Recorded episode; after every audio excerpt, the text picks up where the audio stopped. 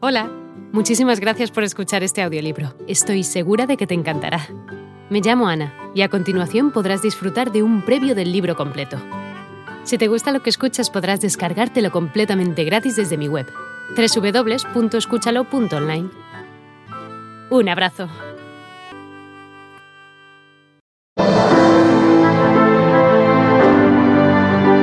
Fonolibro presenta Enrique de la Gardere, El Jorobado, del escritor francés Paul Feval. Corría el año 1693, en la Francia de Luis XIV. La leyenda de un hombre diestro y justiciero con la espada era un secreto a voces en todo el reino. Su nombre, Enrique de la Gardere.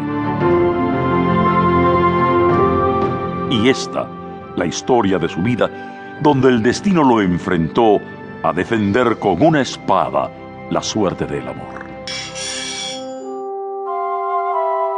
Antiguamente en el valle de Lugon, que señala el límite de la Cascuña, se alzaba la ciudad de Lora, de la que todavía se conservan las ruinas del Capitolio y del castillo de Caillou-Terride famosa familia que se extinguió al comienzo del siglo XVIII en la persona de Francisco, marqués de Cailú, quien a los 60 años, por no haber logrado el favor de Luis XIV, se retiró a su castillo en donde tenía encerrada a su hija Aurora, como había hecho antes con sus dos esposas.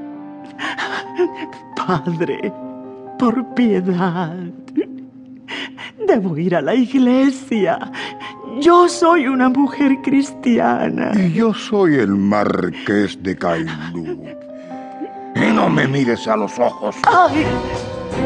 Sois igual que vuestra madre, callejera. Sois muy injusto, padre. Pero Dios ha de hacer que caiga la justicia divina sobre vuestra mano. En su divina voluntad me acojo. Seguramente deseáis salir al mundo para encontrar algún desgraciado con quien saciar vuestros bajos instintos. Pero os digo, Aurora, como que me llamo Francisco Márquez de Cailú, no permitiré que salgas afuera de los muros de este castillo, que podéis considerar como vuestra prisión. La gente del pueblo conocía al marqués de Cailú con el mote de El Cerrojo. Pero él no vivía permanentemente allí, sino que pasaba largas temporadas en París, dejando a Aurora bajo la vigilancia de dos o tres mujeres y el celador del castillo.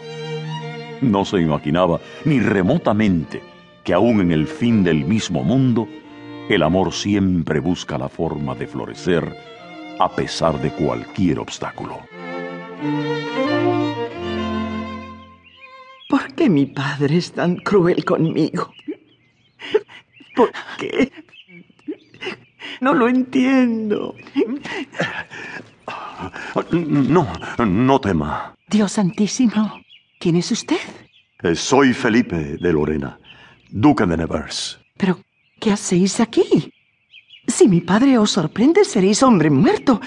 Aléjese de mí. Por favor, Llevo varios días eh, observándole eh, desde los límites de vuestro castillo. Lo siento, Duque de Nevers. Debo regresar a mi habitación. No. Adiós. No, no. No, por piedad. Decidme vuestro nombre, doncella.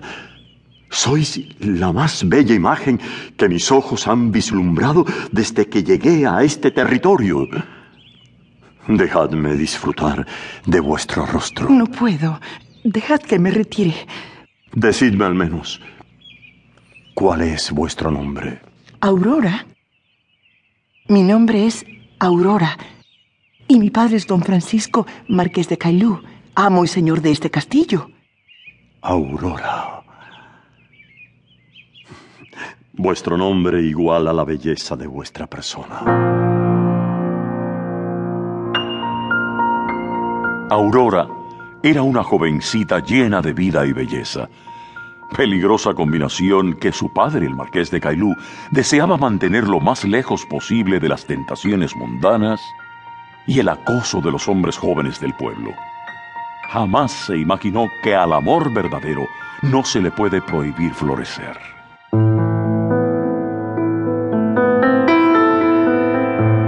Pasaron solo unos días y Felipe de Lorena, duque de Nevers, no pudo resistir la tentación de hablar de nuevo con Aurora. El amor no se... Hola de nuevo. No está mal para ser solo una pequeña muestra, ¿verdad? Si te ha llamado la atención, recuerda que encontrarás este audiolibro completo y gratis en www.escúchalo.online.